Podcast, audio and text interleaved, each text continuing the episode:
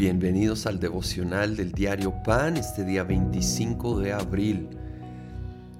Vamos al capítulo 14 de San Marcos. Ya se acerca la hora de la cruz y Jesús está en una cena en Betania cuando una mujer llega y derrama un frasco de alabastro lleno de un perfume muy costoso, hecho de nardo puro, dice el versículo 3 rompió el frasco y derramó el perfume sobre la cabeza de Jesús. Se empiezan a quejar por esto y voy al versículo 6. Déjenla en paz, dijo Jesús. ¿Por qué la molestan? Ella ha hecho una obra hermosa conmigo. A los pobres siempre los tendrán con ustedes y podrán ayudarlos cuando quieran, pero a mí no me van a tener siempre. Y fíjate en la frase del versículo 8. Ella hizo lo que pudo ella hizo lo que pudo. Y él honra mucho este acto de adoración de esta mujer. Y dice que es lo más importante. Es muy importante ayudar a los pobres, que quede claro, Jesús lo afirmó, pero hay algo aún mayor. Antes de amar al prójimo hay que amar a Dios primero. Y hay este acto de adoración. Pero me encanta que hablando de esta mujer, dice, ella hizo lo que pudo. Había muchas cosas que ella no podía hacer, pero ella pudo hacer esto.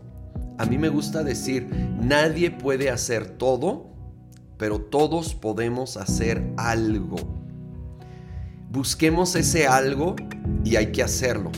No nos quedemos con brazos cruzados porque es que hay tanta necesidad y yo no puedo suplir toda. Sí, nadie puede hacer todo, pero todos podemos y debemos hacer algo. Esta mujer tenía este perfume muy costoso y fue impulsada por Dios a derramarlo sobre Jesús y Jesús dijo que era algo hermoso, valioso. Busquemos esos actos de honra a Dios que podemos hacer y hagamos lo que podemos. Más adelante está Jesús ya en la última cena, versículo 22. Mientras comía, mientras comían, Jesús tomó pan y bendijo, y lo partió y les dio, diciendo, tomad, esto es mi cuerpo. Y tomando la copa, habiendo dado gracias, les dio y bebieron de ella todos. Y les dijo, esto es mi sangre del nuevo pacto, que por muchos es derramada. Conocemos la historia, conocemos la escena pero no caigamos en la familiaridad.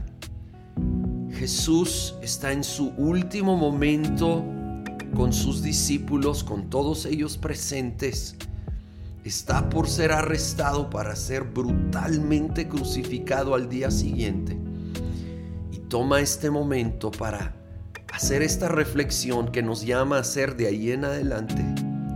Ese cuerpo de Jesucristo representado en el pan sería clavado a una cruz por nosotros.